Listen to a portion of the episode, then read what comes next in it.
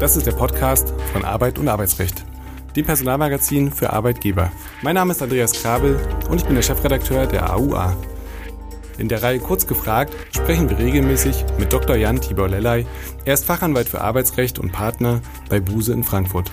Er berät seit vielen Jahren Unternehmen umfassend im Arbeitsrecht von A wie Abmahnung bis Z wie Zeugnis. Seinen Schwerpunkt hat er im Betriebsverfassungs- und Tarifrecht. Herzlich willkommen, lieber Herr Dr. Lellay, zu einer weiteren Folge Kurz gefragt. Heute wollen wir sprechen über das Thema das arbeitsgerichtliche Verfahren und dort einmal ganz grundsätzlich erklären, was dort passiert. Kleiner Blick in die Historie vielleicht. Die deutsche Arbeitsgerichtsbarkeit entstand im 19. Jahrhundert und das erste Arbeitsgerichtsgesetz wurde 1926 verabschiedet. Weitere Meilensteine folgten dann 1953 und ein grundlegender Neuaufbau sozusagen passierte 1979.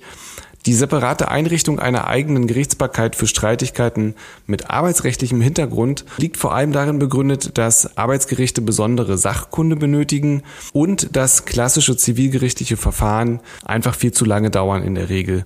Vielleicht kann man auch noch äh, einfügen, der ganze Fokus bei einer solchen Verhandlung liegt mehr auf der gütlichen Einigung. Lieber Herr Dr. Lelei, trifft denn der Vorwurf zu, dass das arbeitsgerichtliche Verfahren ein arbeitnehmerfreundliches ist und woran könnte man das festmachen? Ich möchte gerne mit einem Lob beginnen, und zwar ein Lob an unsere Arbeitsgerichtsbarkeit, an die deutschen Arbeitsgerichte. Die sind meiner Meinung nach nämlich Weltklasse. Was man von der Gerichtsbarkeit erwarten kann, das tut die Arbeitsgerichtsbarkeit in Deutschland. Die ist schnell, die ist bürgernah und die schafft äh, Rechtsfrieden. Und immer wieder kommt aber dieser ähm, Vorwurf, äh, fast in Anführungszeichen, den Sie ja, lieber Herr Krabbel, gerade äh, genannt hatten, arbeitnehmerfreundlich ausgestaltet sei das Verfahren. Das ist ja natürlich eine subjektive Wahrnehmung. Ich glaube nicht, dass das Verfahren, ähm, wenn man da einfach mal ins Arbeitsgerichtsgesetz reinguckt, arbeitnehmerfreundlich ausgestaltet ist, in dem Sinne, dass es die Arbeitnehmerseite als Klagepartei, meistens ist es ja Klagepartei, meistens klagen Arbeitnehmerinnen und Arbeitnehmern irgendwie bevorzugt. Es ist arbeitnehmerfreundlich oder Klägerinnen und Klägerfreundlich in dem Sinne, dass es eben einfach ist. Also dieser berühmte Access to Justice ist einfach und das ist ja auch gut. Man kann also sein Recht gut verfolgen bei einem Arbeitsgericht, aber eben auch nicht mehr freundlich, arbeitnehmerfreundlich ist die Arbeitsgerichtsbarkeit meiner Meinung nach. Also sagen wir so, die, die Hürde ist relativ gering oder beziehungsweise der Einstieg. Kann man das vielleicht daran festmachen, dass auf bestimmte Formalien verzichtet wird im Vergleich zu anderen Verfahren? Ja, sicherlich richtig. Das Ganze ist ja auch schon seit vielen, vielen Jahren so gestaltet, dass man auf den äh, sogenannten Rechtsantragsstellen ja bei den Arbeitsgerichten zum Beispiel Kündigungsschutzklagen erheben kann. Ich habe das auch schon in vielen Arbeitsgerichten erlebt, dass da Formulare ausliegen, die sind sehr, sehr bürgerfreundlich gestaltet, wo man mit einigen wenigen Kreuzen, wirklich im wahrsten Sinne des Wortes, einigen wenigen Kreuzen eine Klage erheben kann. Unterschreiben muss man natürlich auch noch. Und das ist sicherlich hier ein Kennzeichen auch der, der Arbeitsgerichtsbarkeit. Und die Arbeitsrechtler auf beiden Seiten freut's natürlich.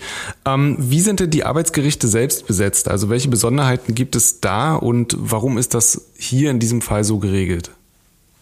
Ich denke, das ist auch ein ganz wesentlicher Punkt der Bürgernähe, der Arbeitsgerichtsbarkeit. Die Arbeitsgerichte sind ja immer paritätisch, untechnisch gesprochen, paritätisch besetzt. Und zwar durch alle Instanzen hindurch ist es so, dass jeder Spruchkörper, so nennt man das ja im Juristendeutsch, immer mit einem Profi oder dann ganz oben beim Bundesarbeitsgericht mehreren Profis, also ähm, Berufsrichtern besetzt ist, aber eben auch jeweils immer mindestens ein Richter, eine Richterin aus dem Laienbereich und die werden ja dann benannt von der Arbeitgeberseite beziehungsweise der Arbeitnehmerseite, Schrägstrich den Gewerkschaften.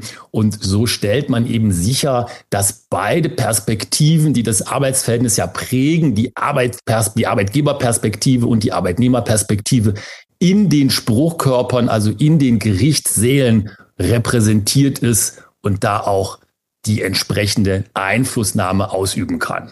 Lassen Sie uns noch mal einerseits ähm, zurückgehen zum vereinfachten Zugang. Ähm, gibt es denn einen Anwaltszwang beim arbeitsgerichtlichen Verfahren? Und ähm, man könnte das ja auch andersrum betrachten, denn Mitarbeiter aus der HR-Abteilung können ja den Arbeitgeber dann genauso vertreten, wenn sie die Anwaltszulassung nicht haben. Ja, richtig. Den Anwaltszwang, den gibt es in der ersten Instanz bei den Arbeitsgerichten nicht. Das wäre ja auch widersinnig. Gerade haben wir über Access to Justice und die ähm, Bürgerfreundlichkeit, die Einfachheit des Zugangs zur Arbeitsgerichtsbarkeit gesprochen und dann würde man über einen Anwaltszwang reden. Das würde sich ja beißen. Deswegen gibt es den eben in der ersten Instanz nicht. Man kann sich oder Frau kann sich vor dem Arbeitsgericht selber vertreten. Jeder Arbeitnehmer, jede Arbeitnehmerin, aber auch natürlich jede Arbeitgeberin, jeder Arbeitgeber kann vor dem Arbeitsgericht klagen, braucht dazu keinen Anwalt. Wir ähm, haben dann auch immer die Konstellation, gerade auf der Arbeitgeberseite, dass Unternehmen vertreten werden, wie Sie es ja gerade auch angesprochen hatten, von Mitarbeiterinnen, Mitarbeitern aus der Personalabteilung, aus dem HR-Bereich.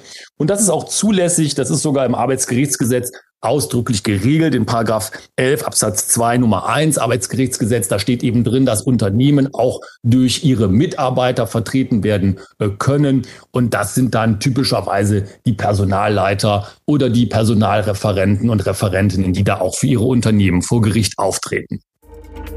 Aktuelle Inhalte, Gerichtsentscheidungen und weitere News aus der Arbeitswelt erhalten Sie auch mit unserem wöchentlichen Redaktionsnewsletter. Mehr Infos dazu finden Sie in der Folgenbeschreibung. Nun stehen auf Arbeitgeberseite ja regelmäßig Profis. Ähm, wie sorgt man dafür Waffengleichheit, wenn auf der Gegenseite nur der Arbeitnehmer, in Anführungszeichen nur der Arbeitnehmer steht? Interessanterweise tritt die Konstellation ganz, ganz selten nur auf. Die hat man immer wieder mal.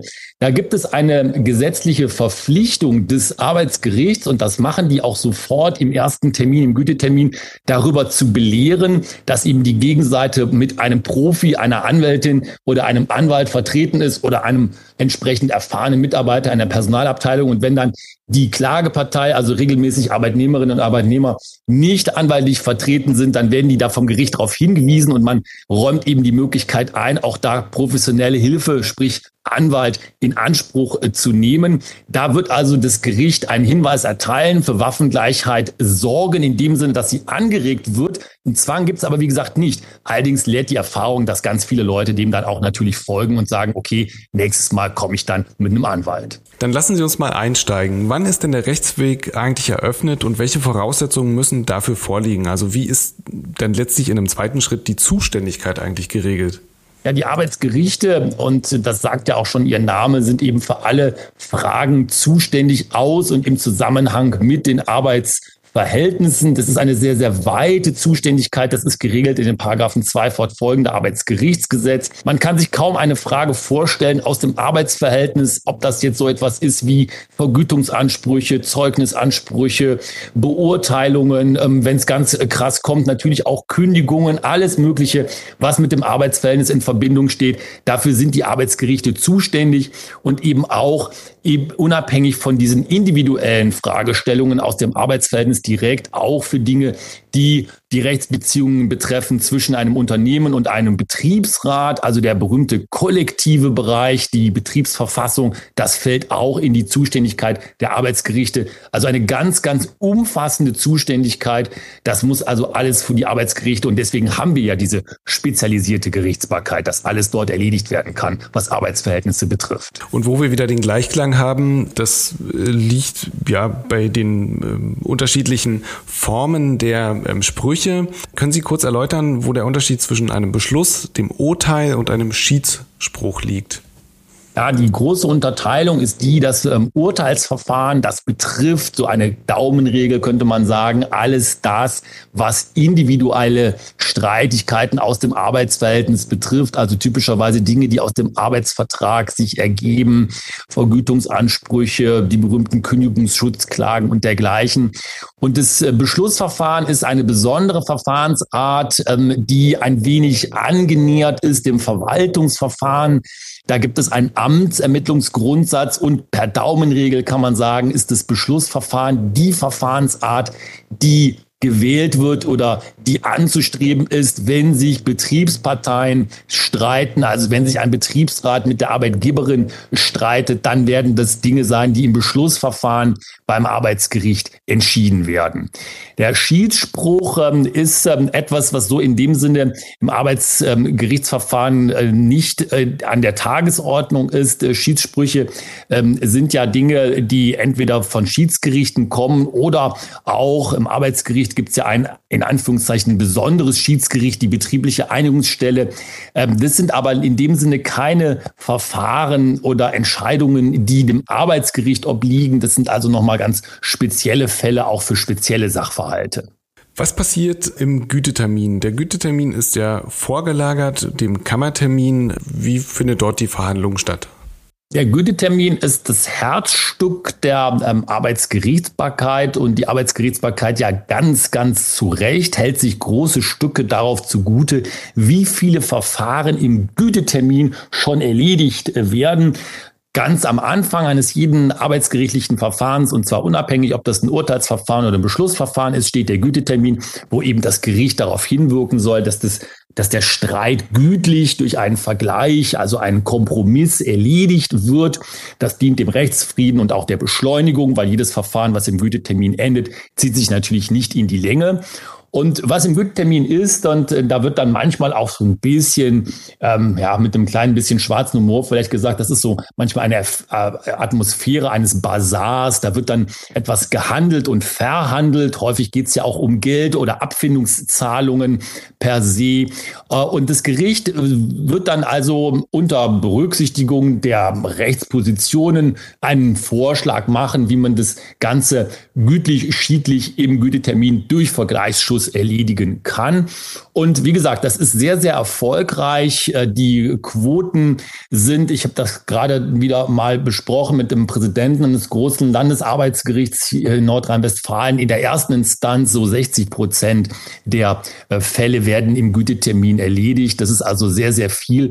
So viel wird also in der ersten Instanz gar nicht entschieden, sondern das wird alles, wie die Instanzgerichte so schön sagen, im Gütetermin abgefangen. Das klingt jetzt für mich ein wenig nach einer günstigen Mediation seitens der Parteien. Ja, das äh, kann man auch aus meiner Sicht ganz zu Recht sagen. Und das war ja auch ein Kritikpunkt. Äh, vor einigen Jahren hatten wir ja auch das Mediationsverfahren ähm, als neuen Bestandteil ins Arbeitsgerichtsgesetz hineinbekommen vom Gesetzgeber, wo man, man könnte fast sagen, vielleicht ein bisschen Modeerscheinung ähm, da ähm, in die Wege geleitet hat und gesagt hat, na ja, jetzt soll also bitte doch die Mediation, die ja in anderen Rechtsbereichen, zum Beispiel Familienrecht oder Baurecht ja sehr, sehr super erfolgreich ist, soll bitte mal ins Arbeitsgerichtsverfahren noch weiter integriert werden. Und da hat man wirklich auch in vielen Gerichtssälen, gerade von den Richterinnen und Richtern gehört, Mensch, was sollen das? Äh, das machen wir doch permanent. Jeder Gütetermin ist eine Mediation. Und wenn man sich da mal so anschaut, was dann die Mediationsverfahren ausmacht und was die Gütetermine ausmacht, dann ist ganz ehrlich gesprochen der Unterschied meiner Meinung nach ganz, ganz klar. Also die richtige Vermutung. Wie läuft denn dann eigentlich der Kammertermin ab? Und da für mich die entscheidende Frage, ist dieser eigentlich auch öffentlich? Der Kammertermin ist öffentlich. Das ist ja ein Grundsatz äh, jeder Prozessordnung äh, bei uns in Deutschland und ich glaube auch in der ganzen ähm, zivilisierten westlichen Welt ist es so. Es soll ja keine Geheimverfahren geben oder zumindest sind das die absoluten Ausnahmen, wenn die Öffentlichkeit ausgeschlossen werden darf oder soll. Also die Arbeitsgerichtsverfahren sind öffentlich. Damit ist der Gütetermin öffentlich und auch der Kammertermin öffentlich. Ja, und was ist der Kammertermin? Der Kammertermin ist regelmäßig der Abschluss der ersten Instanz in der Kammer, in der Kammersitzung, wo also nicht nur die Berufsrichterin, der Berufsrichter anwesend ist, sondern eben auch die beiden ehrenamtlichen Richter. Da wird der Fall entschieden, äh, meistens sehr schnell. Es gibt ganz, ganz wenig Verfahren, meiner Erfahrung nach, die mehrere Kammertermine brauchen. Das ist übrigens auch ein Unterschied zur ordentlichen Gerichtsbarkeit. Also die Arbeitsgerichte, die entscheiden schnell, wenn sie entscheiden müssen. Am liebsten machen sie es eben im Gütetermin durch Vergleich. Wenn das nicht klappt, entscheiden die schnell im Kammertermin. Das ist mit Schriftsätzen dann vorbereitet. Dann kommt die Kammerverhandlung. Dann wird nochmal der eine oder andere Aspekt vielleicht erörtert. Vielleicht gibt es auch noch eine Beweisaufnahme, aber auch eher selten. Und dann wird entschieden und die Instanz ist abgeschlossen. Und genau dazu würde ich gerne wissen, ähm, wenn es zur Sache geht und eine Beweisaufnahme zustande kommt oder Zeugen befragt werden, gibt es da fundamentale Unterschiede zum Zivilprozess oder ist das ein Gleichklang? Ich denke, es ist äh, ein Gleichklang. Das Arbeitsgerichtsgesetz verweist ja auch ähm, in seinem Paragraphen 46 Arbeitsgerichtsgesetz auf die entsprechenden Bestimmungen in der Zivilprozessordnung, insbesondere eben die Dinge, die sich mit Beweisaufnahme und so weiter befassen. Das heißt also, wenn Sie einen Beweisaufnahme, einen Beweistermin beim Arbeitsgericht erleben, im Kammertermin, ist es ganz ähnlich wie im Zivilverfahren. Da gibt es keine großen Unterschiede.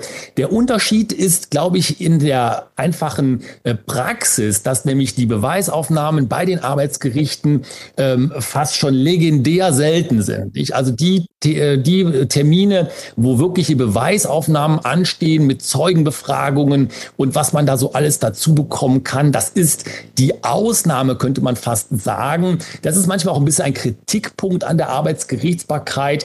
Ich glaube aber nicht, dass das so berechtigt ist. Auf jeden Fall spielt in der Praxis die Beweisaufnahme mit Zeugenbefragung und so weiter bei den Arbeitsgerichten meiner Erfahrung nach eine nicht so große Rolle wie zum Beispiel bei den Zivilgerichten und natürlich erst recht nicht bei den Strafgerichten.